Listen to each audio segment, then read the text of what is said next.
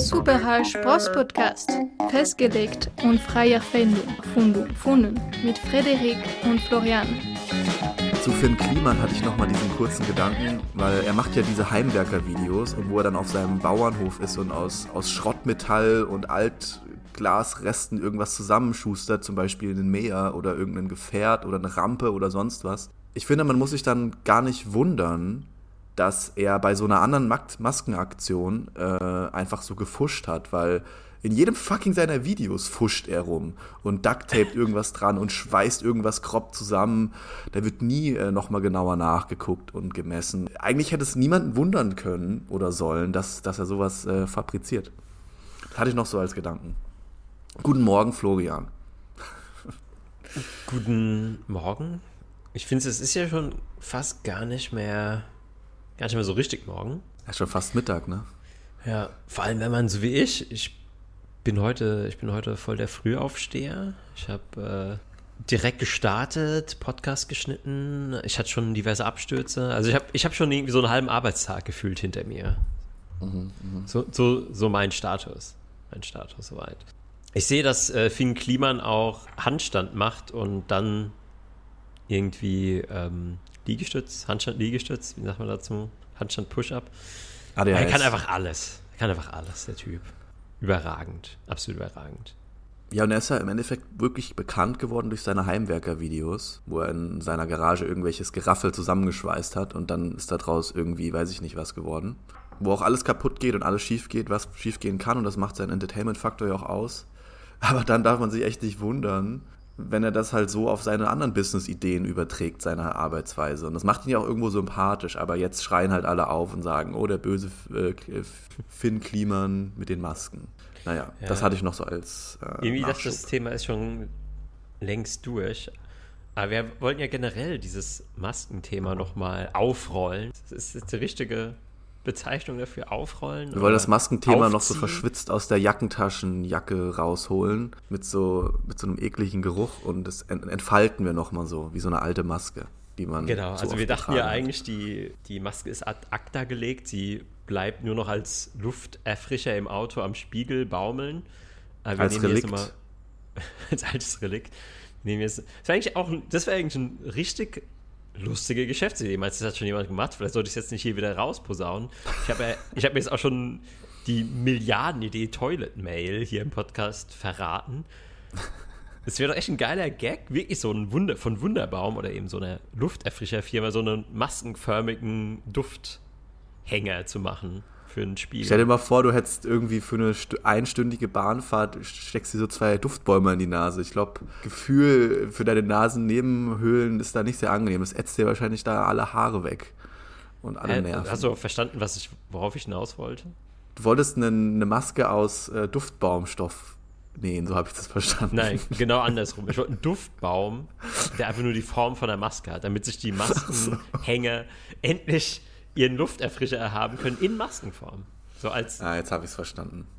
Quasi Gag einfach als ähm, so eine Art Fanservice. Meta. So, Meta-Gag. Ja, ist halt so für die Maskenfans, die nicht genug kriegen können. Und dann, die Düfte muss man sich halt noch was Witziges einfallen lassen. So. Also ich Zum muss Beispiel sagen, dass das Maskenlevel. Operationsraum. Du meinst also, dass man das, das äh, Nützliche mit dem Notwendigen äh, verbindet? Oder wie heißt das Sprich, Sprichwort? Die Leute, die sowieso schon die Maske in ihrer, an ihrem Rückspiegel hängen haben, dass man das direkt mit dem guten Geruch verbinden kann. Also ein One, Two-in-One-Product.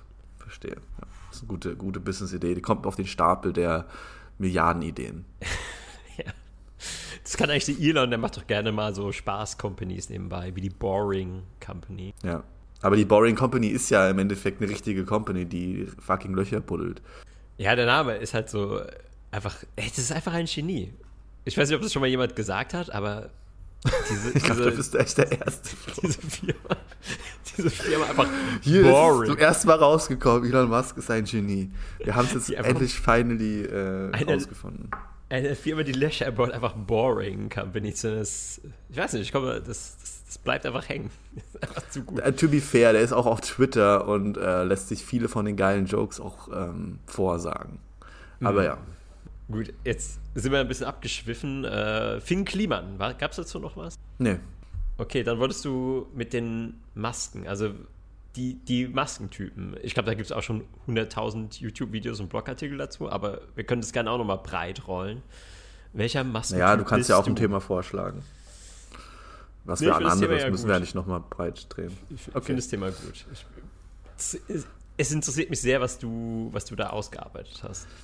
Also, äh, ich fahre ja viel in der Bahn, na leider, notwendigerweise. Und ich bin ja immer noch mit dieser Regel konfrontiert, dass man ja Masken tragen soll, muss ah, äh, und so weiter. Mhm. Und ich habe viel Zeit beim Bahnfahren. Wir hatten ja auch mal darüber geredet, dass man nicht die ganze Zeit am Handy hängen soll. Äh, und dann habe ich das mal gemacht und habe mir so ein bisschen Gedanken gemacht. Ähm, und es gibt ja verschiedene Maskenträgertypen so und aber meine Gedanken Bahn, waren, oder? Weil ist nicht, ist nicht in der Bahn auch nochmal so eine andere Maskenetikette angesagt? In der, in der Bahn ist eigentlich Vorschrift FFP2. Ist der Goldstandard. Ach, wirklich? In Berlin ist ja. das so. Mhm. Ja. Mhm. Immer noch. Äh, was, auch, was, mich wahnsinnig macht. Aber ähm, hm. Und meine Idee war halt so, was sagt deine Maske über dich aus? Vor allem in der Bahn. Ich meine, wir haben jetzt schon gesehen, dass äh, das Maskenlevel im Supermarkt schon echt abgenommen hat. Also da sind jetzt bestimmt nur noch so 70 Prozent, 60 Prozent, die Maske tragen vielleicht, würde ich sagen. Oder auch mal 80, also aber... Ähm, oh, also hier ist es extrem gedroppt. Also ich würde sagen, es sind jetzt nur noch vielleicht so 20. Also hier mhm. ist so richtig die, die, wir haben schon die Überzahl erlangt, wir vernünftigen Menschen. Die rational denkenden Menschen. Nee, aber ähm, es gibt ja diese, ähm, also die, wir müssen mit der FFP2-Maske anfangen. Also okay. erstmal so, was ich mir so gedacht habe, ich habe mich versucht, in die, in die Schuhe eines Menschen zu versetzen, der die FFP2-Maske trägt, okay? In die Maske eines Menschen. In die Maske eines Menschen reinzuversetzen, genau.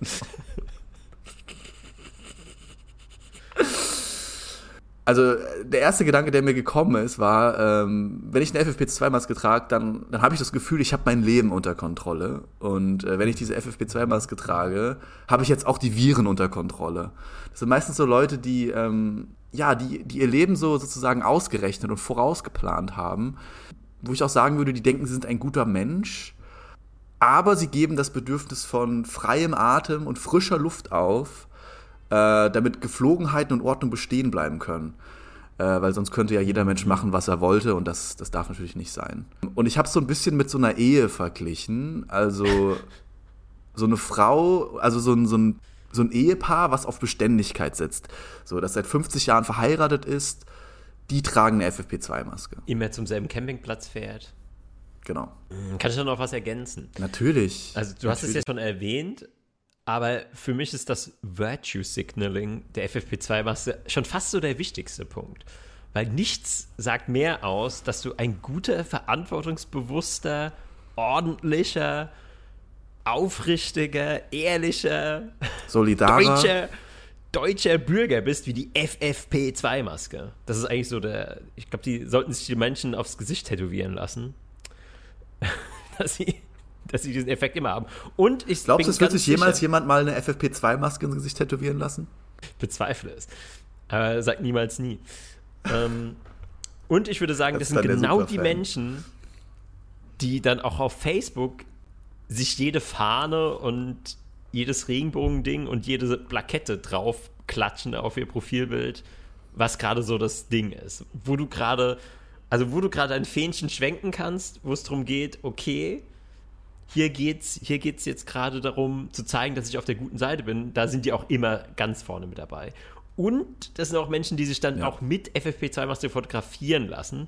Weil daran siehst du nämlich, dass es nicht um Sicherheit geht, weil für das Foto brauchst du ja offensichtlich. Du kannst ja auch mal kurz abnehmen für das Foto. Nein, es geht darum zu zeigen, dass du dieser Art Mensch bist. Es ist ja auch nachvollziehbar. Also ich kenne ja diesen State of Mind, wo es dann zum Beispiel beim Feueralarm, ne? kann ich mich dran erinnern. Feueralarm, wir mussten sich alle hinstellen, äh, zum Beispiel Grundschule, ja. Zwei, alle stellen sich in Zweierreihen, müssen sich ordentlich verhalten und dann schön geordnet, ohne sich zu boxen, aus dem Ding rauslaufen, ja. Dass alle in Freiheit kommen, in Sicherheit kommen. Und in diesem Zustand, in so einem Notzustand, macht es Sinn, so ähm, sich an die Regeln zu halten und so weiter aber die sind dann in diesem Zustand permanent gefangen und es wird so eine Art von Lifestyle. Es wird so eine Art von, dieses Virtual Signaling wird zu einem Teil ihrer Identität, worauf sie sich, wodurch sie sich als ein besserer Mensch fühlen können. Und ich meine, alle Entscheidungen, die wir treffen, sind eigentlich dazu da, damit wir uns als besserer Mensch fühlen äh, dürfen, können. Das macht ja eigentlich jeder, das macht uns ja menschlich, aber wenn das so sehr, wenn du das so sehr beobachtest oder das so sehr in deinem Face ist, no pun intended, dann äh, verliert man's, verliert man halt den Respekt auch davor. Ich habe mich äh, vor einer, vor ein paar Wochen äh, in so einem in so einem Internetforum, ich gehe jetzt nicht näher darauf ein, wo und was und wieso, mit so einem Typen angelegt. Der hat, mich, der hat mir so äh, Shit gegeben für was, was ich gepostet habe. Und er hatte halt ja. in seinem Profil so eine fette äh, Ukraine-Flagge drin, ja. Und hat, ah. hat sich so als mhm. White Knight ausgegeben und der mich so komplett angegriffen hat äh, und sich über mich lustig gemacht hat. Und in dem Moment ist bei mir so eine Fuse geknackt, geplatzt. Und ich habe dem so dermaßen die Leviten gelesen, verbal, nur verbal, über seine Flagge und so, dass der danach wirklich wie so ein Wurm auf den Boden gekrochen hat und, ähm, und aufgegeben hat, sich so auf alle Viere, die alle Viere von sich gestreckt hat und gesagt, so, es tut mir leid. Äh, ich habe den so zerlegt mit meinen Argumenten, dass er danach seinen Comment gelöscht hat. Sein Dis-Comment. Ohne Kommentar. Das war wirklich eine, so ein Moment, wo ich das Gefühl habe, mein ganzer Frust konnte sich ähm, da bei dieser einen Person entladen, weil der einfach ein Arschloch war. Äh, konnte man das mal konnte man mal klar Schiff machen, sage ich mal. Mit das den Masken wie, und so, Das klingt wie ein Sieg auf so ganzer Linie. Boah, es war, so, es war so zufriedenstellend. Ja. Weil er war, er war so ein White Knight, der sich so auf ähm, so die ganze Zeit so, so Frauen in Schutz genommen hat, so. Aber die Frauen, die er in Schutz genommen hat, waren so eine Amber Heard. Weißt du, ich meine? Ah, ja. Und ja. Ähm, mhm, ja. Mhm. Das ging halt gar nicht. Ging halt gar nicht. Und da, total, du hast total recht, die Leute, die so eine, so eine Flagge in ihrem Bild haben, die identifizieren, identifizieren sich mit dem Guten und Schönen und verteidigen das auf jede Kosten so. Und, und, und die haben gar kein Rückgrat mehr so. Naja. Ja, und die sehen halt auch gar nicht, dass sie, indem sie das so fanatisch machen, torpedieren sie eigentlich alle Werte, die dafür eigentlich stehen, für das Gute und. Stimmt. Ja. Gut, so, die nächste, oder? Machen wir mal weiter. Aber dann äh, gibt es ja diese, die nächste Stufe der Masken, beziehungsweise es gibt ja noch diese bunten FFP2-Masken, aber die will ich jetzt erstmal kurz ausklammern. Als nächstes gibt es ja diese Standard-OP-Masken. Ne? Ja, genau. Und da, der erste Gedanke, den ich dazu habe, war so, ähm, wann hätte jemals mal jemand gedacht, dass eine OP-Maske tragen äh, in Bahnen nicht den ausreichenden Hygienestandards entsprechen würde? irgendein Dude, der das äh, bei einer Herzoperation am offenen Herzen trägt, mit, mit so einer OP-Maske, für den ist die Hygiene dann ausreichend. Ja, aber für jemanden, der in der Bahn sitzt, das ist dann eine Virenschleuder. So, wenn er die gleiche Maske trägt. Also das muss man ja auch mal. Wenn du heute eine OP-Maske trägst in der Berliner Bahn, dann bist du ein Rebell. Dann, dann sagst du, äh, äh, fuck the system, ich habe keinen Bock bei dem Scheiß mitzumachen, ich lasse mir nur nicht vorschreiben, was ich im Gesicht äh, zu tragen habe. Und die tragen dann eine Standard-OP-Maske. Das ist so das geheime Signal mhm. davon. Mhm. Und da muss man sich mal überlegen, wie weit es jetzt schon gekommen ist. Gut, ich möchte jetzt, du hast jetzt meinen Wissenschaft, den kleinen Wissenschaftler in mir getriggert, weil die muss natürlich auch klar sein, dass im OP geht es ja darum, Bakterien und Spucke fernzuhalten und nicht Viren fernzuhalten. Von daher sind es ja zwei völlig unterschiedliche Anwendungsfälle mit OP-Maske und OP. Ja, aber beide Masken halten keine Viren fern wie mittlerweile ja, schon aus zig Studien hervorgegangen ist. Ja, genau. Und beide Masken halten im Endeffekt nur Tröpfcheninfektionen fern. Aber macht keinen Unterschied, ob du eine FFP2 oder eine OP-Maske trägst. Aber ich finde es nur so interessant, wie, wie absurd das ist, dass eine OP-Maske nicht äh, Hygiene, hygienisch genug ist halt. Also es ist halt mhm. so lustig. Mhm. Äh, und dann bist du der Outsider, wenn du eine OP-Maske trägst. Naja. Ich habe mittlerweile auch die Idee, oder ist mir aufgefallen, es spielt gar keine Rolle, du kannst auch keine Maske tragen. Nobody gives a fuck anymore. Nur die Leute, die dann in der, in der Bahn sitzen, die noch eine Maske tragen, sich selber enslaven, die sind dann sauer auf die Leute, die keine Maske tragen. Sieht man natürlich dann. Aber siehst du schon mehr? Also der Bahn ist, finde ich, immer noch ziemlich hart. Also sehe ich vielleicht mal so einen und der stellt sich dann heraus, das ist dann meistens genau der eine, der irgendwann dann aufsteht und dann diese Rede hält in der Bahn. Ich meine, du kennst es vielleicht, in Berlin ist es, glaube ich, noch häufiger. Dann Ich hab noch nie eine Rede schon gehört. so, ja, tut mir leid, ich bin äh, seit zwei Jahren obdachlos. Ach so, das sind komisch, die- immer so Leute, das sind immer diese Leute, die sehen so ganz normal aus. Sieht aus wie so ein Student, so ein junger Student, trägt keine Maske. Und dann steht er auf und dann hält er so die Rede, dass er irgendwie obdachlos ist und Kleingeld braucht. Und dann geht er so von, von Mensch zu Mensch und du kannst halt nichts machen in der Bahn. Du bist ihm komplett ausgeliefert. Lustigerweise haben die bei uns immer eine Maske an. Diese Echt? Leute. Ja. Okay, okay. Ja, macht doch irgendwie Sinn, weil du willst ja dich von deiner besten Seite zeigen, wenn du um Ganz Geld genau. bettelst. Und du willst ja auch von dem Geldadel ein bisschen Geld abschöpfen. Da darfst du dich nicht als Rebell zeigen. Nee, also ich habe jetzt, ich habe für mich entschieden, schon seit einigen Wochen, äh, und es klappt auch bis jetzt ziemlich gut, ich trage einfach keine Maske mehr in der Bahn. Selbst wenn ich zwei Stunden unterwegs bin, ich trage es einfach nicht mehr. Selbst wenn die Bahn rappelvoll ist und jeder eine Maske tragt, ich, ich trage es einfach nicht mehr. Und bis jetzt ist noch nichts passiert, außer ein paar schäle Seitenblicke. Aber das Ding ist halt, ich bin mir so sicher in der wissenschaftlichen Ansicht darüber, ich habe so viel mehr Daten in meinem Kopf und so viel mehr Studien, die können einfach, die können, die können nicht mit mir diskutieren, wenn sie das wollen. ja, und- ja. Also ich bin halt bulletproof. Ich bin halt wie so ein, äh, weiß ich nicht, Dr. Wie Universe. Kevlar-Weste. Wie eine Kevlar-Weste. Ich habe wie so ein Energieschild um mich rum und, und alles prallt an mir ab, weil ich alles dismanteln kann. Aber wir Ähm. müssen noch über einen, über den Elefanten im Raum sprechen, der für mich immer noch interessanteste und auch irgendwie absurdeste Maskenträger, zu dem ich aber auch lange gezählt habe, muss ich zugeben. Der Träger unter der Nase. Was hast du dazu Genau. zu sagen? Unter der Ma äh, warte, da habe ich. Warte, warte.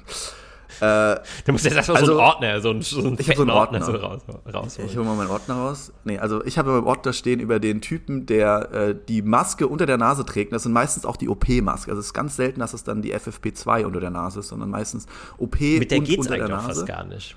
Mit genau, eigentlich mit der auch- geht's nämlich auch gar nicht. Und ähm, wenn du einen Bart hast, kannst du sowieso die FFP2-Maske vergessen, weil äh, das zerfickt einfach dein Leben. Äh, nur mal so äh, als Side Note. Ähm, aber der Typ, der die Maske unter der Nase trägt, ist ein Typ, der, der so, er hat den Dresscode mitbekommen, aber gleichzeitig ist er gerade so in der Mittagspause, äh, hat gerade ein Dach gedeckt bei 30 Grad im Schatten und äh, muss kurz mal hier sich hinsetzen und durchatmen in dem, in dem Fickladen hier. So, so solche Typen sind es gerade. Naja, äh, müssen wir dazu nicht noch ergänzen, dass das auch so ein Typ ist, ah, wie soll ich sagen, der ist schon irgendwie so ein Rebell, aber irgendwie ist es, finde ich, schon fast der schlimmste Typ, weil das ist so nichts Halbes und nichts Ganzes. So. Also entweder scheißt du drauf und ziehst keine Maske auf, oder du hältst dich halt dran, oder du bist halt irgendwie so eine Mischung und das, irgendwie hat es für mich, das hat für mich so was Feiges.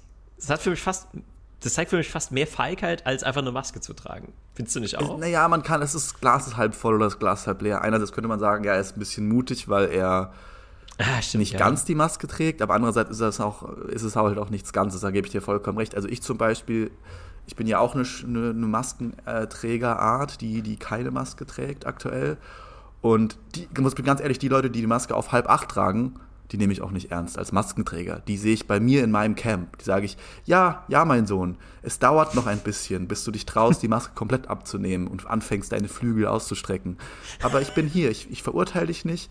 Das ist gerade wie so, eine, Ja, wie so ein. Kokon, wie so, einen, wie so eine Raupe, die gerade sich in dem Ko- einkokoniert und zum Schmetterling wird. Das dauert halt. Das ist ein painful process. Und das, was dieser Matsch, der dazwischen in dem Kokon ist, den kannst du dir nicht angucken, weil es grausam ist. Aber dann, wenn der Schmetterling schlüpft, dann ist es wunderschön. Aber glaubst du, Und ich bin noch davon überzeugt, ich habe schon Leute inspiriert. Ich schwöre dir, Florian, ich schwöre dir, ich habe schon dafür gesorgt, dass Leute, die mich gesehen haben in der Bahn, ihre Maske abgesetzt haben, nachdem Ah. sie mich gesehen haben. Ich bin da, ich, Krass. ich habe es mehrfach schon erlebt. Und ich habe schon Leute gesehen, die mir aus, also die am anderen Ende vom Zugabteil sitzen, in der, in der U-Bahn zum Beispiel, die mir dann übers, übers ganze U-Bahn-Dingsbums einen, einen Peace-Zeichen oder einen Thumbs-Up geben die auch halt keine Maske tragen oder so. Also da ist so eine Art von Solidarität, so eine, so eine Gossensolidarität, die unter der Bürgerschicht passiert. Unter der Bürger. Ich dachte schon fast über der Bürgerschicht. Aber ist das, was ist denn das Peace-Zeichen? Wie gibt man denn jemandem das Peace-Zeichen? Naja, diese zwei Finger, das, wenn du Finger machst, wenn du einen V machst mit deinem Zeigefinger und deinem Ringfinger, das Peace-Zeichen. Achso, das habe ich irgendwie vergessen. Ich wusste echt nicht mehr, dass das. Ich denke immer an das Victory-Zeichen, wenn ich die, den Finger sehe. Stimmt, das kann das auch heißen, ja. Ist bei Aber äh, denke- doppeldeutig. Ist ja fast noch besser, weil das, also muss man überlegen, wenn das das Victory-Zeichen ist, dann kannst du auch gleich einen Hitlergruß machen, weil das ist auch die Siegesrune. Also der Hitlergruß ist oh. genau, also ein Strich und dann dieser schräge Strich ist die Rune, die für Sieg steht. Ähm, so ein kleines bisschen Trivia am Rande. Mhm. Ähm, mhm. Also müssen wir das Thema ja auch immer, immer irgendwie mit reinbringen, wie die Bild-Zeitung. Man braucht immer so ein kleines bisschen Nationalsozialismus, sonst kriegt man die Klicks nicht. Ja, ja, ja. Äh, die Leute, wir, die, die eine bunte Maske tragen mit Motiv, das sind so, äh, es geht so in die Richtung von, wenn ich schon unschuldig in den Knast komme, dann male ich mir wenigstens Blümchen an die Wand, so nach dem Motto. okay. Äh, und ohne Maske I'm too old for this shit or I'm too young for this shit. Mm. Und das ist auch tatsächlich, was ich beobachte. Also die ganz Jungen tragen keine Maske und die Leute, die so über den Zenit drüber sind und sagen, okay, ich bin jetzt einfach drüber über die Nummer. Ich bin jetzt, ich bin jetzt fertig mit der Nummer. Ja, es ist auch erstaunlich, auch dass, dass äh, sehr viele. Also es gibt ja so zwei Arten von alte Leute. Es gibt so diese alten Leute, die so zwischen, ich sag mal so 60 und 70 sind. Und dann gibt es so diese richtig alten Leute, und genau diese, die dann, ja, wo es halt wirklich schon so die Zeit abläuft. Und das habe ich auch bemerkt, die tragen auch grundsätzlich keine Maske. Aber die haben vielleicht auch irgendeine Heart Condition oder irgendwie, also irgendwas mit der Lunge. Ich könnte auch denken, dass sie einfach aus Gesundheitsgründen keine tragen können. Bin ich mir jetzt nicht ganz sicher. Oder sie geben halt einfach keinen Fick. Das kann auch sein. Ja. Ähm, aber du hast doch, glaube ich, eine Option vergessen und das habe ich bisher nur im Ausland gesehen und äh, vielleicht ich würde mich mal interessieren, was du davon hältst. Finde ich auch ganz spannend. Ähm, weil das tut natürlich das ganze Ding nochmal so richtig ad absurdum tragen, weil ich war während der Pandemie mehrfach in Spanien gewesen und in Spanien waren die ja noch deutlich strenger gewesen. Also die hatten ja diesen völlig hirnrissischen, ähm, diese hirnrissige Auflage, dass du im Freien eine Maske tragen musst, jederzeit und natürlich auch in Restaurants und so weiter.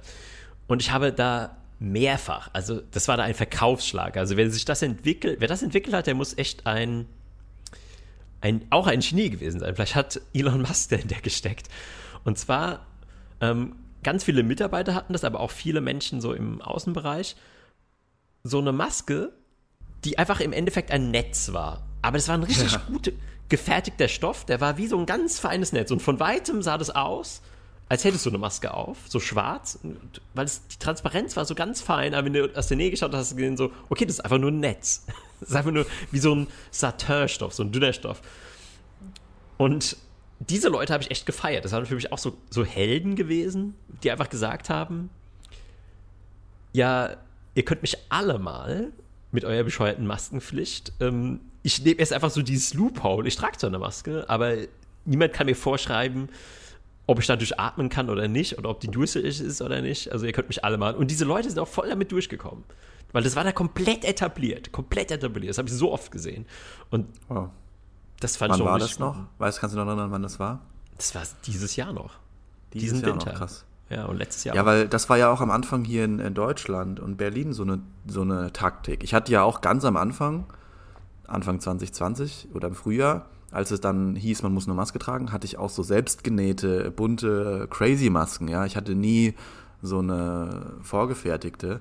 Und ich habe auf den Demos, auf denen ich war, auch viele Leute mit so Netz Netzmasken und so dünnen Sachen gesehen. Aber äh, gerade wegen diesen Leuten haben die ja dann das, äh, das äh, richtigen, das FFP2 oder das OP-Masken-Recht äh, eingeführt oder die Regel eingeführt. Gerade wegen solchen Leuten, die so, ein, so eine Netzmasken und so einen Quatsch getragen haben. Das hat halt in Deutschland nur eine Weile funktioniert, dann haben sie halt direkt die Regeln geändert. Ja, scheint so. Also im, im Ausland, die, ja, die haben es scheint dann nie so genau genommen. Ja. Das ist halt auch so unsere Eigenart. Wir nehmen alles so ultra genau und so so 100, wir nehmen jede Regel so auf 110 Prozent. Kannst du dich noch an diese, ich meine, wir hatten ja vor gar nicht allzu langer Zeit, hatten wir ja auch Ausgangssperren und sowas. Also ich weiß nicht, ob das bei dir auch mal so war, aber hier, ich war ja mal in Bayern mhm. und hier in Berlin, da gab es einfach fucking Ausgangssperren. Nur in, Bayern. Nur in Bayern. Hier, hier in Hessen waren wir schon immer etwas rebellischer. Gab es nie eine Ausgangssperre. Und dann aber auch, dass die Leute dann wirklich teilweise nachts mit dem Auto gefahren sind, ja, irgendeinen Umzug hatten oder sonst was. Die wurden dann nachts von der Polizei angehalten und die mussten denen erklären, was die jetzt hier machen. Weil die das nicht dürften und so. Und dann haben sie sich alle, sind sie alle nach Hause gegangen. So. Und äh, ich meine, das ist noch nicht mal ein Jahr her oder so. Das ist vielleicht ein Jahr her. Also unfassbar. Was wir in diesen zwei Jahren durchgemacht haben. Und was jetzt auch ja, immer noch hängen bleibt, das ist ja das Schlimme. Ich meine, wir haben jetzt viele Regeln eingeführt und dann wieder viele Regeln abgeführt, aber ähm, im Endeffekt bleibt ja noch der harte Kern der Hygieneregeln ist immer noch am Start. Du musst überall die Hände desinfizieren, du musst, äh, du musst die Masken tragen bei der Bahn zum Beispiel.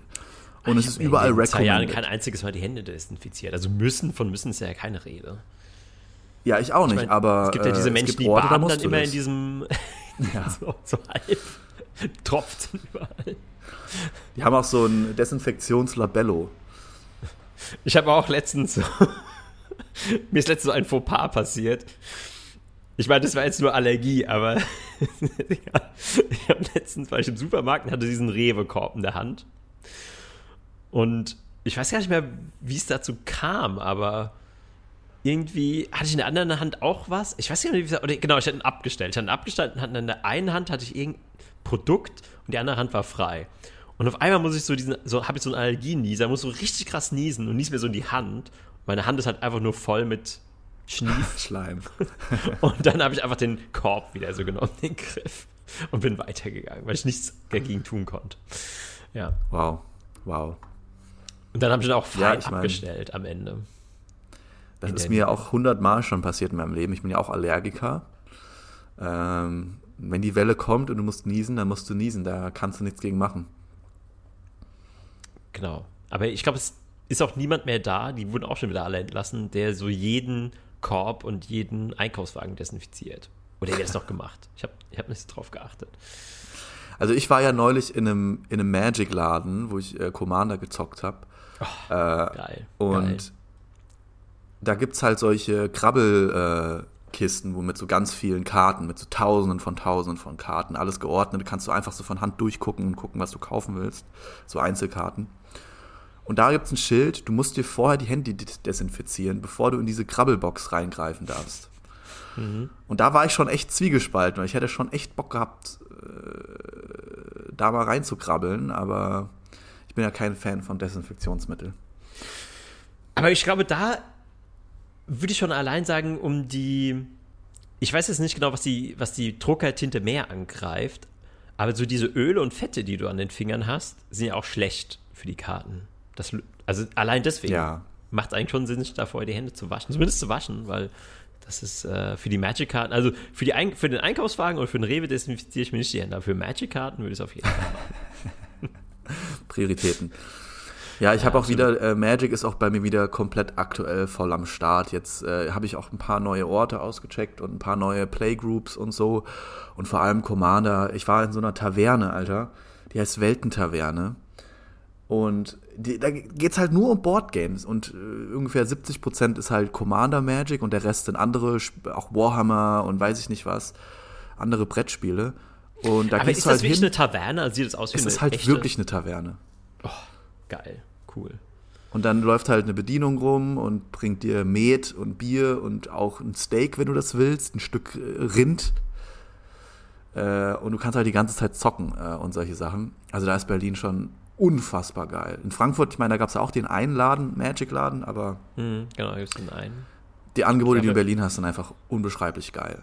Unbeschreiblich. Und es gibt halt, du kannst auch da mehrere Tage hingehen und an verschiedenen Tagen und da gibt es halt eine richtige Szene und es macht halt mega Bock. Also, aber ich glaube, es ist und bleibt das beste Spiel der Welt.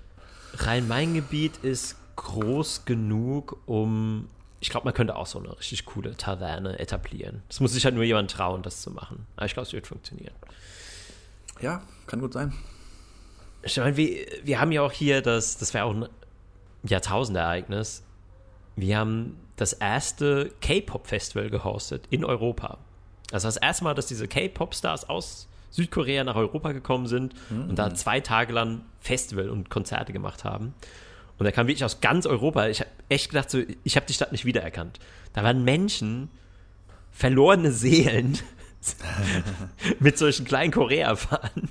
Und das ist einfach nochmal so, ein, so ein Nerd-Faktor, weil K-Pop, du musst halt einfach irgendwie so ein bisschen so ein Nerd sein, um auf koreanische K-Pop-Musik zu stehen.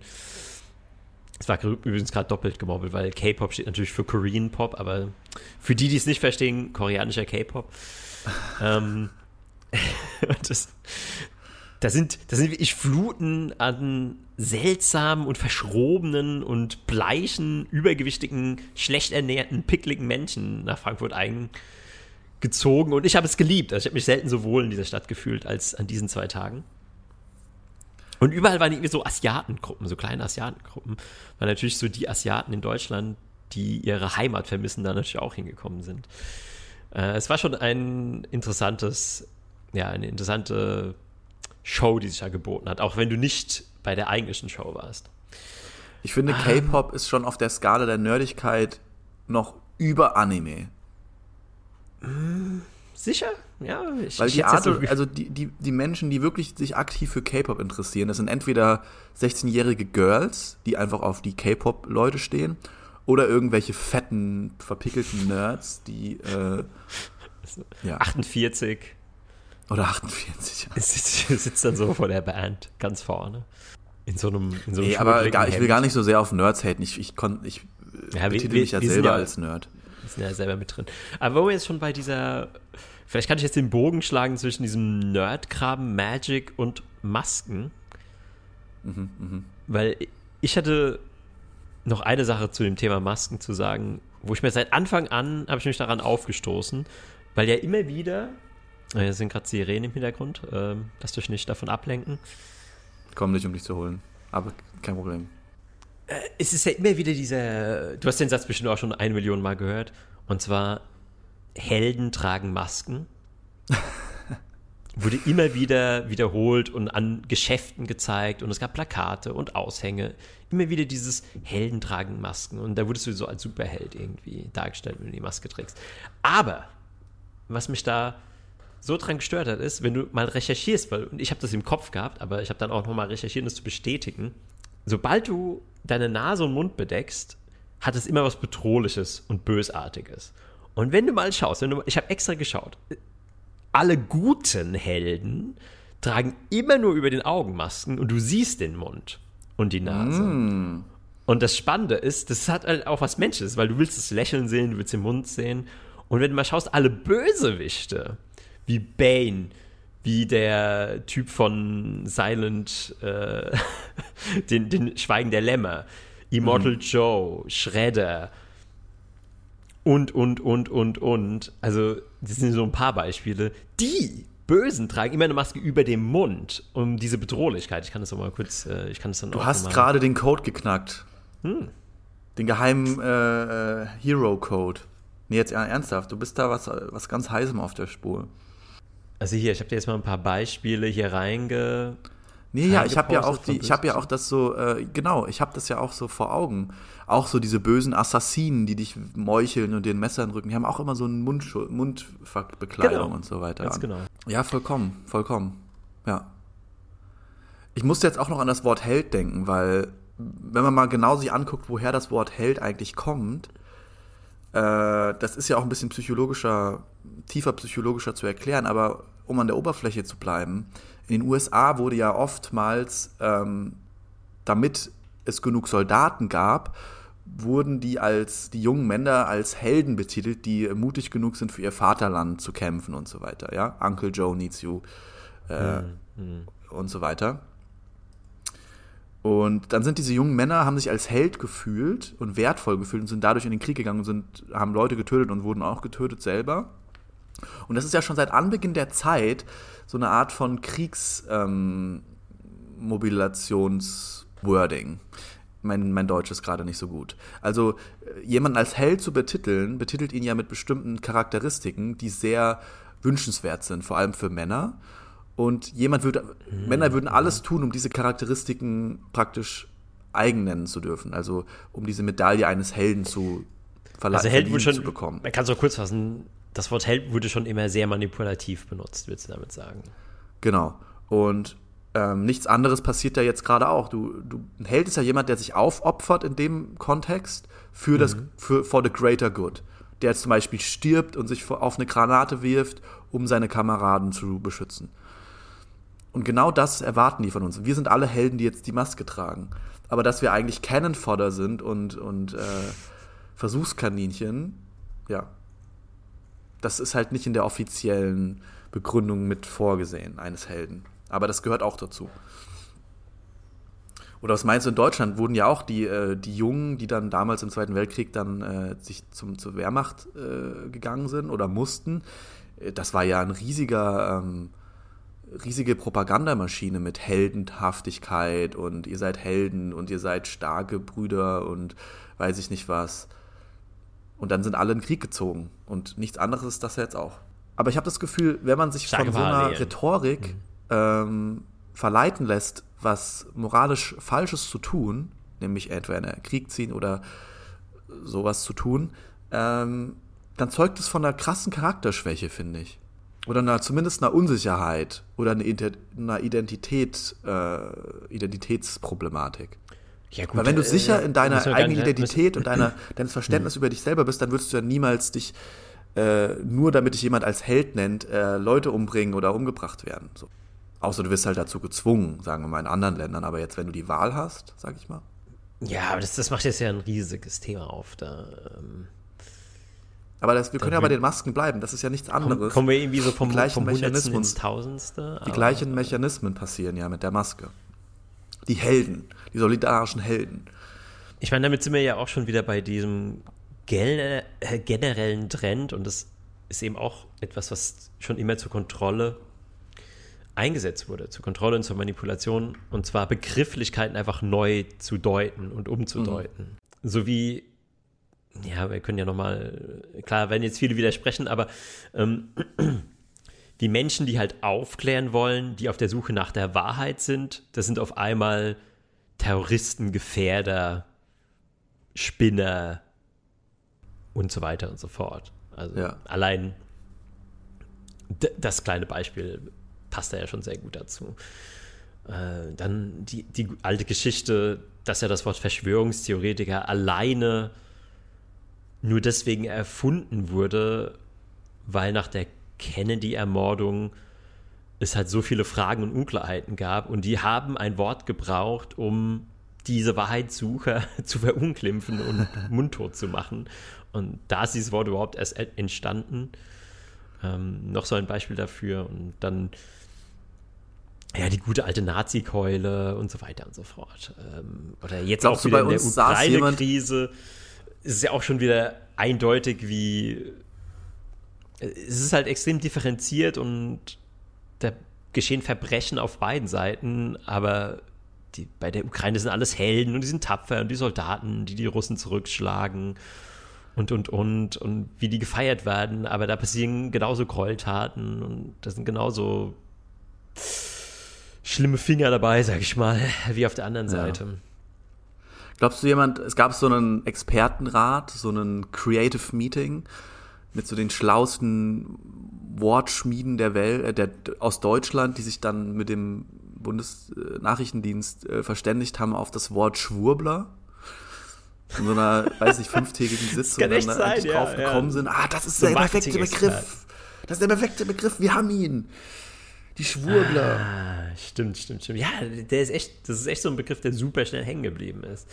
Und der hat auch sowas so, boah, so äh, Schwurbel, boah. Da machst du mit deinem Mund schon so ein komisches, so seltsame Bewegung. Das ist schon so unangenehm mit dem Mund. Und ja, ja.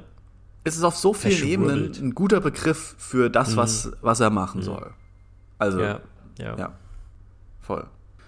Damit ist alles gesagt für, für heute. Damit ist alles gesagt. Für heute? Nein, für heute ist noch nicht alles gesagt.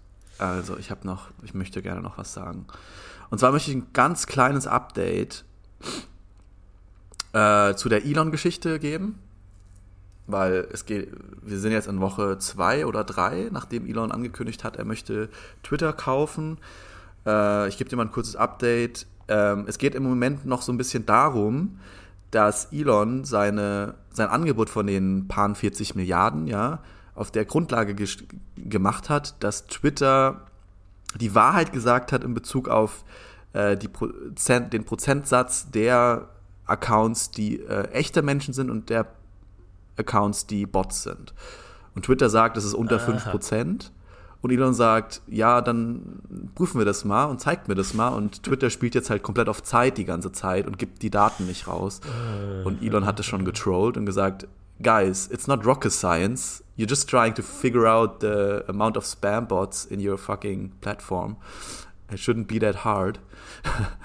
und ähm, ist tatsächlich so schon ziemlich schwierig. Ich als äh, ITler kann als Programmierer. ich kann das tatsächlich bestätigen, dass es nicht so einfach ist. Also, also klar hast du da einfach Kriterien, aber es gibt mit Sicherheit so Grenzfälle, wo du einfach nicht. Also zum Beispiel jetzt, jemand meldet sich auf Twitter an und hat so einen toten Account. Ähm, der nie was postet und keinem folgt. Ist es jetzt ein Bot oder nicht? Ich meine, der Account also, hat eh keinen Wert, aber. Das mag egal, ja sein, aber das ist fucking weiter. Twitter. Die haben so viel Geld und so viel Macht und so viel Programmierer, das sollte nicht so lange dauern, das rauszufinden. Weil Twitter hat ja damit seine komplette finanzielle Struktur praktisch auch gefährdet, weil nur wenn so und so viele Leute tatsächlich dann die Werbung schauen, die Twitter schaltet, würde das ja rechtfertigen, dass Twitter so den Marktwert hat, den es halt hat. Wenn das irgendwie ja, zu 30, 40, 50 Prozent nur Bots sind, die die Werbung sehen, dann verkaufst du ja keine echten Sachen an Menschen. Und wenn du Twitter als Marketingplattform nutzt zum Beispiel, darum geht es ja. Und Twitter versucht es jetzt scheinbar mit äh, Duct Tape und äh, weiß ich nicht was, Hochdruck äh, entweder zu fixen oder halt so zu verändern, die Zahlen, dass Elon trotzdem noch kaufen will oder dass es irgendwie stimmt. Und da hatte ich die Idee, wahrscheinlich hat Elon dann so diese, war das schon so ein Schachzug, weil er ist ja mega smart, er muss das ja schon vorher gewusst ja, haben. Absolut, also absolut. Sagt, der hat das ja, schon okay, eingeschätzt, ja. Moment, also wenn das, an, wenn das andere Zahlen sind, dann muss ich den Preis jetzt nochmal um 30 Prozent droppen, ansonsten wäre das ja ein Quatsch. So macht er das dann wahrscheinlich. Um, und dann sind, drehen die Investoren verrückt, dann, dann sinkt der Preis und dann kann Elon mit weniger Geld mehr abschöpfen. Ich denke mal, das ist so der Plan gewesen, was auch ziemlich mhm. smart ist, aber Twitter hat das es natürlich auch selber jetzt reingeraten. Also, also sag mal, du willst so ein Grundstück kaufen und findest irgendwie raus, dass da irgendwie der Boden äh, so leicht verseucht ist oder dass da irgendein Problem im Boden ja. steckt. Und dann machst du so ein Angebot und äh, posaunst erstmal groß raus, was du für ein Angebot machst. Und du weißt aber eigentlich schon so, ah, ich, ich weiß schon, ich weiß die Schwachstelle. Und dann wieder rumdiskutiert und gemacht und so. Und dann kommt es irgendwann so, hm, wir müssen mal den Boden testen. Ich bin mir da nicht so sicher. dann fängst du an rumzuschachern und äh, drückst dann nochmal den Preis. Ja, ich kann mir schon denken, wie das läuft, absolut. Ja. Und, also ganz klar, also Elon meinte ja so, wenn du ein Haus kaufst, ne, ist es ja wichtig, ob 5% des Hauses aus Termiten besteht oder 30% oder 90%. Gute Analogie, wie ich fand. Aber natürlich hat er das wahrscheinlich von vornherein so ein bisschen geplant, was natürlich auch sein gutes Recht ist. Ja. Ich meine, die andere Seite spielt ja auch mit allen Mitteln, muss man dazu sagen. Aber jetzt, um den Bogen zu schlagen, um, die, um den aktuellen ähm, Newsbrei noch abzufarmen, ja, ist jetzt ein Screenshot geleakt worden, das berichte ich dir jetzt aus den Tiefen des, des tiefsten Internets äh, als Tieftaucher. Amber Heard und Elon Musk äh, hatten auf jeden Fall was. Äh, oh. Und es sind Text, ähm, naja, Konversationen, Screenshots davon geleakt worden. Dieser Elon Musk hat auch einfach überall ein, ein, Eisen im Feuer, meinst du? irgendwie sein, sein Ding irgendwie. Äh, das war gerade ein freudscher Versprecher, sein Ding irgendwie mit drin, äh, wollte ich eigentlich nicht sagen, aber.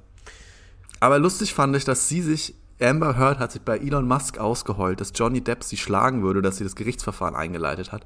Und die Antwort von Elon Musk war, auch ein bisschen wie eine Beta-Bitch oder ein Orbiter, muss man dazu sagen. Uff, oh, oh ja. ist, so, ist es so schlimm, oh mein Gott, Amber, kein Problem, äh, du willst vielleicht nicht mit mir reden, ich habe vielleicht Scheiße gebaut, aber hier, wenn du willst, kann ich 24-7 Security für deinen Wohnort installieren lassen. So, wie so ein, wie so ein, naja, Beta fast schon. Aber er ist halt der krasseste Alpha der Welt, aber er ist gleichzeitig ein Beta. Ich glaube, er hat einfach zu viel Geld und kann damit zu viel machen und denkt sich so, ja, pff, I don't give a fuck. Hier, hab das. Ja, jeder hat eine Schwachstelle. Ja. Jeder hat eine Schwachstelle. Aber auch krass, wie diese eine Frau die mächtigsten Männer dieses Planetens und die most famous und most important Männer dieses Planetens einfach äh, um den Finger wickeln konnte. Ist das nicht unfassbar?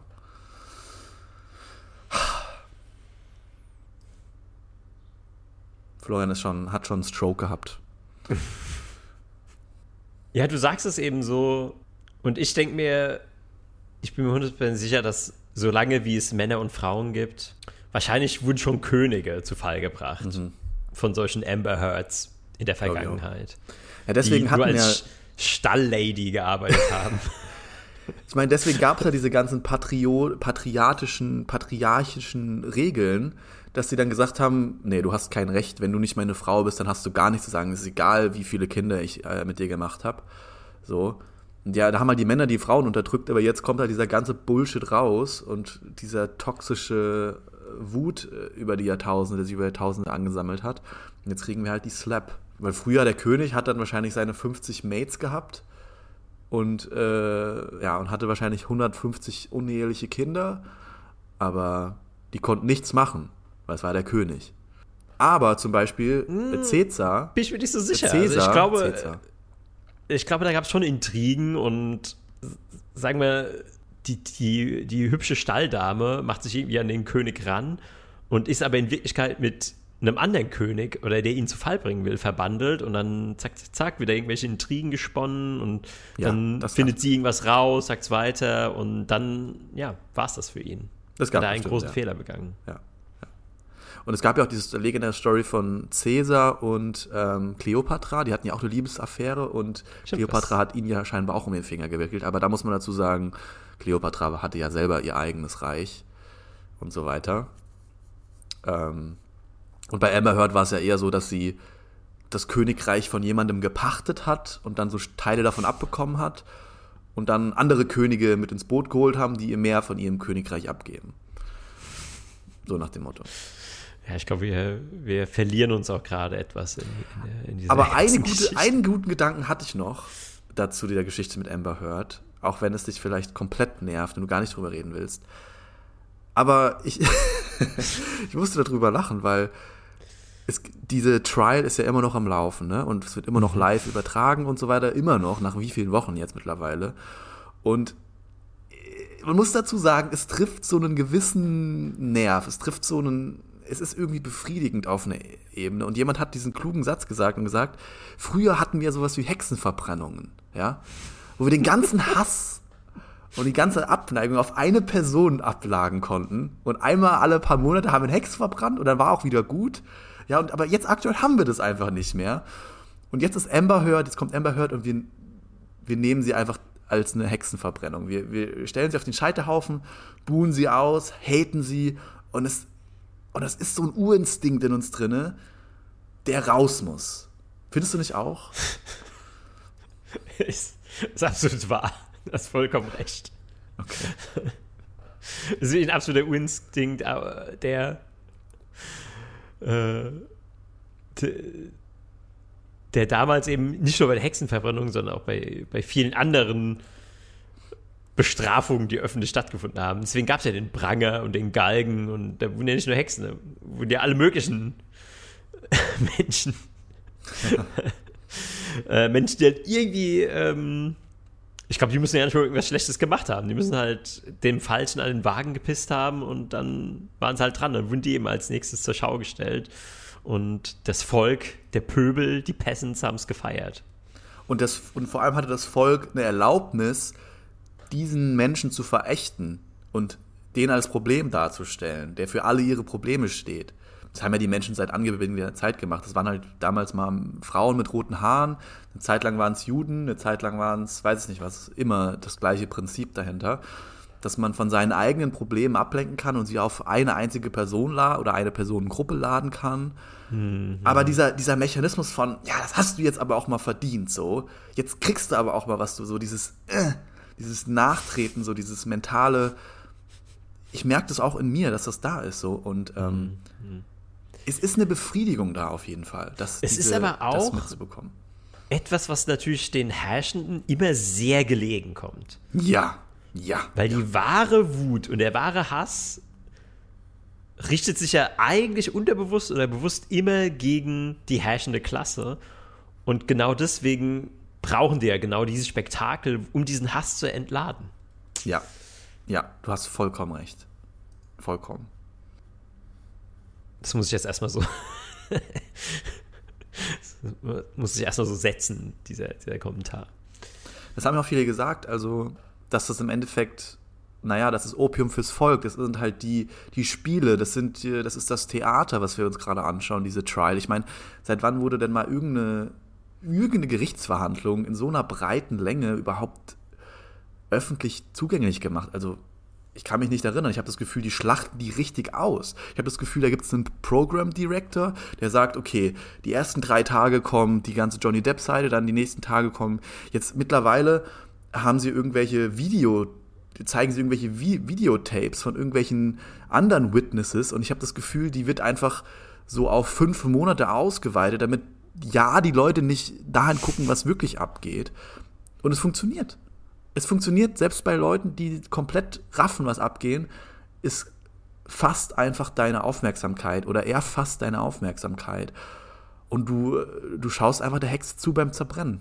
Es ist einfach so. Wir sind einfach zu primitiv, Florian. Wir sind einfach zu sehr Affen. Hm. Hm. Zu sehr so, ja, hier ist ein Nugget, äh, mach Platz. Und dann machen wir Platz. Ja, ich weiß auch nicht, wo das noch hinführen soll. Oder, oder ob das jemals besser wird. Wer weiß. Ich, mir ist gerade so eine Frage ähm, in, ins Gesicht gekommen, ins Gedicht, Gedächtnis gekommen. Und zwar habe ich mich gefragt, jetzt haben wir ja viel über die ähm, Schwierigkeiten und Sachen geredet, die wir in der Welt nicht so sehr mögen. Aber wie würde denn für dich zum Beispiel eine Utopie auf der Erde aussehen? Wie würde denn das fragst du jetzt in den letzten fünf Minuten. Ja. Ich muss ja noch mal was von dir abverlangen hier, dass du nicht einschläfst am Ende. Könnte jetzt wahrscheinlich stundenlang drüber referieren und alle Aspekte des menschlichen Lebens äh, irgendwie durchgehen. Mal uns so eine, so eine rough Skizze, so eine grobe Skizze. Also das habe ich schon mal in der Vergangenheit gesagt und das hat den, den Menschen, die das gehört haben, sehr gut gefallen. Und zwar eine Grundmaxime, die ich sofort etablieren würde in meiner, in meinem Königreich, in meiner perfekten Utopie ist, dass Tiere, alle Säugetiere, ich sag mal alle Säugetiere, mhm. alle Säugetiere haben die gleichen Rechte und den gleichen Status wie Menschen. Wow. Und sie sind überall eingebunden in der Gesellschaft. Also je, jede Schulklasse hat halt einen Hund oder ein Schwein oder ein Pferd oder eine Kuh oder ein Lama. Selbst in selbst bei der Re Rehabilitierung, wenn es das überhaupt geben muss in so einer Gesellschaft, ähm, kriegt dann jeder Sträfling kriegt halt so ein kriegt halt so ein Lama zugeteilt und äh, das ist halt sein Re Rehabilitierungslama, mit dem er zusammen durch diese Zeit geht. Ja.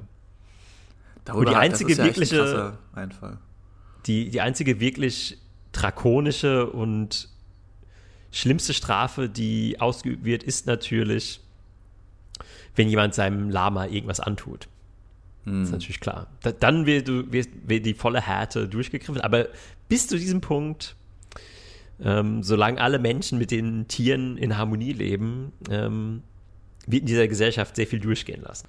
Dann gibt es da natürlich keinerlei Beschränkungen, was irgendwelche Stoffe angeht. Also alle chemischen wie auch natürlichen Medizinen, Drogen jeglicher Art sind frei zugänglich und es gibt da eben auch schon eine frühkindliche Erziehung, sodass eben, wie das bei uns eben schon mit Alkohol ist, also Alkohol ist ja auch eine harte Droge, aber die Gesellschaft funktioniert deswegen halt halbwegs damit, weil das eben in unserer Kultur von klein auf haben wir ja einen Bezug zu Alkohol und verstehen das irgendwie. Ah, der Papa trinkt ein Bier oder zwei Bier drei Bier sind vielleicht zu viel. ähm, aber ich glaube, gerade das Problem mit harten Drogen in der heutigen Zeit ist eben, dass die, dass es da halt so einen Cut gibt. Also, sie sind komplett aus der Gesellschaft raus und sie sind verpönt und dann auf einmal gibt es eben dann Menschen, die damit konfrontiert werden und manche kommen damit klar andere kommen eben nicht damit klar. Äh, ja, das waren so zwei Aspekte. Da, da, das ist krass. Du merkst, ich habe mir da schon sehr viele Gedanken zu gemacht. Ja, ja, äh, aber das mit den Tieren, das ist ein interessanter Ansatz. Ähm, aber äh, man kann natürlich keine Tiere mehr essen. Ich habe das noch nie, so. also das hast du noch nie mir erzählt oder so, das mit den Tieren. das ist echt ein interessanter Ansatz. Das muss ich mal reflektieren. Aber wie wäre das dann so, wenn jemand Fleisch essen will? Darf der dann kein Fleisch mehr essen? Weil er hat ja das gleiche Recht wie ein Mensch, das Tier. Ja, genau. Äh, also es wird halt dann echt schwierig mit Fleisch essen. Es gibt vielleicht dann Möglichkeiten, klar, wenn Tiere ein würdevolles und liebevolles Leben hatten und auch ihre Kinder aufziehen durften und genug Zeit hier auf dem Planeten verbringen durften, dann würde ich sagen, ist es auch okay, die auf eine, ja, ja, es hat dann trotzdem immer noch Mord. Ich weiß nicht. Ich weiß nicht. Ich weiß nicht, ob ich da irgendwie einen. Weil dann dürftest du das ja auch. Dann dürftest du es ja auch. Ich, ich glaube, es gibt halt aber kein Fleisch. Es gibt, gibt halt da kein Fleisch. Also Wenn klar, so eine Milch Oma und 80 Jahre alt ist und viele Enkel und Kinder hatte und ein gesundes, erfülltes Leben hatte, so dann mit 82 sagst du dann, okay, alles klar, Oma, wir killen dich jetzt und braten dich heute Abend. Ja, es ist, ich glaube, da wird schon ein paar Schlupflöcher nochmal geben. aber das muss dann halt, so, so wie bei den Indianern oder bei den indigenen Völkern, ist es dann eben mit einem Fest verbunden, da wird das Tier nochmal geehrt, da wird sich nochmal bedankt, da wird nochmal Reue getan. Mhm. Und dann zu bestimmten Fällen kann dann eben auch mal eine Ziege oder eine Kuh geschlachtet werden oder ein Stier oder so, ja. Da wird es schon noch mal Ausnahmen geben, wahrscheinlich. Aber ich gebe dir in dem Punkt recht, dass es sozusagen das Grundproblem von Kriminalität und ja, von Kriminalität beseitigt. Und zwar das Grundproblem von Kriminalität ist ja Isolation. So, wenn du schaffst, diese Menschen, die so stark isoliert sind, dass sie so stark im Schmerz sind, dass sie äh, Verbrechen begehen, wenn du schaffst, die zu ähm, verbinden mit einem anderen Lebewesen, einem Tier, könnte ich mir vorstellen, dass es viel Gutes tun könnte. Ja, und in dieser Gesellschaft soll es ja generell um Gemeinschaft gehen und nicht um der hat das und der das. Also ganz viel Kriminalität entsteht ja auch durch Ungleichheit. Ja.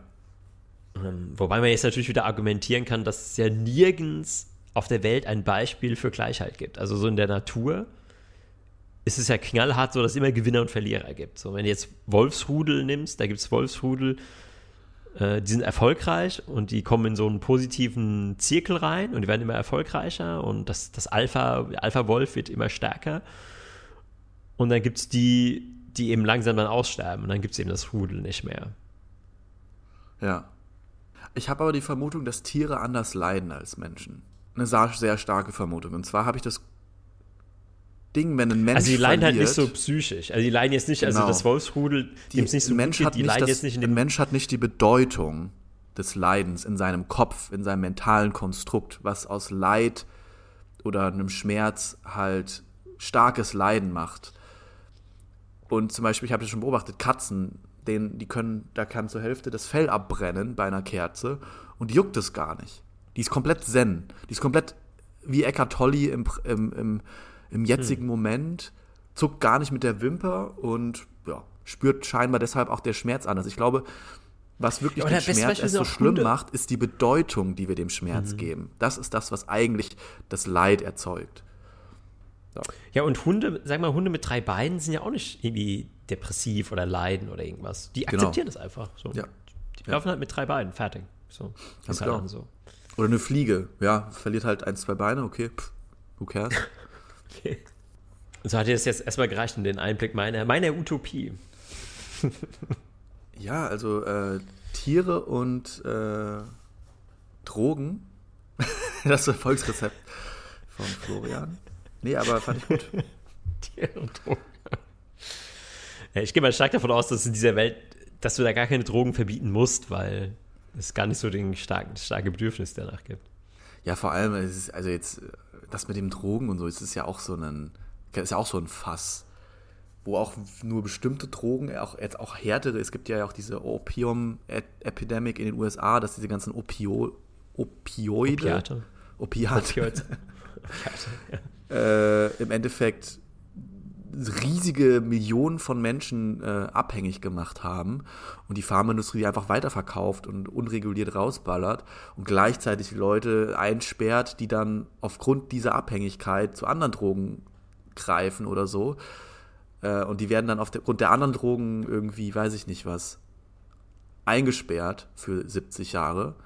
Obwohl die normalen Drogen, die die Pharmaindustrie verkauft, mindestens genauso äh, stark sind, ja, wie Mhm. die verbotenen Drogen. Also es ist alles so eine Doppeldeutigkeit von vorne bis hinten.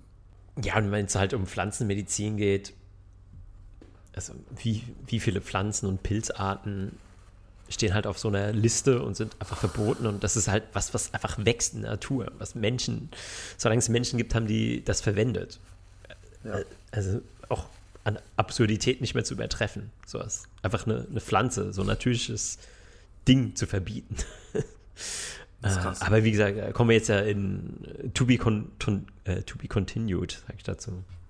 Ja, okay, alles klar. Also ich reflektiere nochmal über deine Zukunftsvision, mache mir selber nochmal Gedanken, was ich eigentlich, was eigentlich geil wäre. Und macht das doch mal auch, wenn ihr das jetzt noch hört. Ähm, aber ansonsten habt noch einen guten restlichen Tag, Florian. Wir sprechen uns. Äh, und ihr hört uns hoffentlich bald wieder. Bis dann. Ja. Bis bald.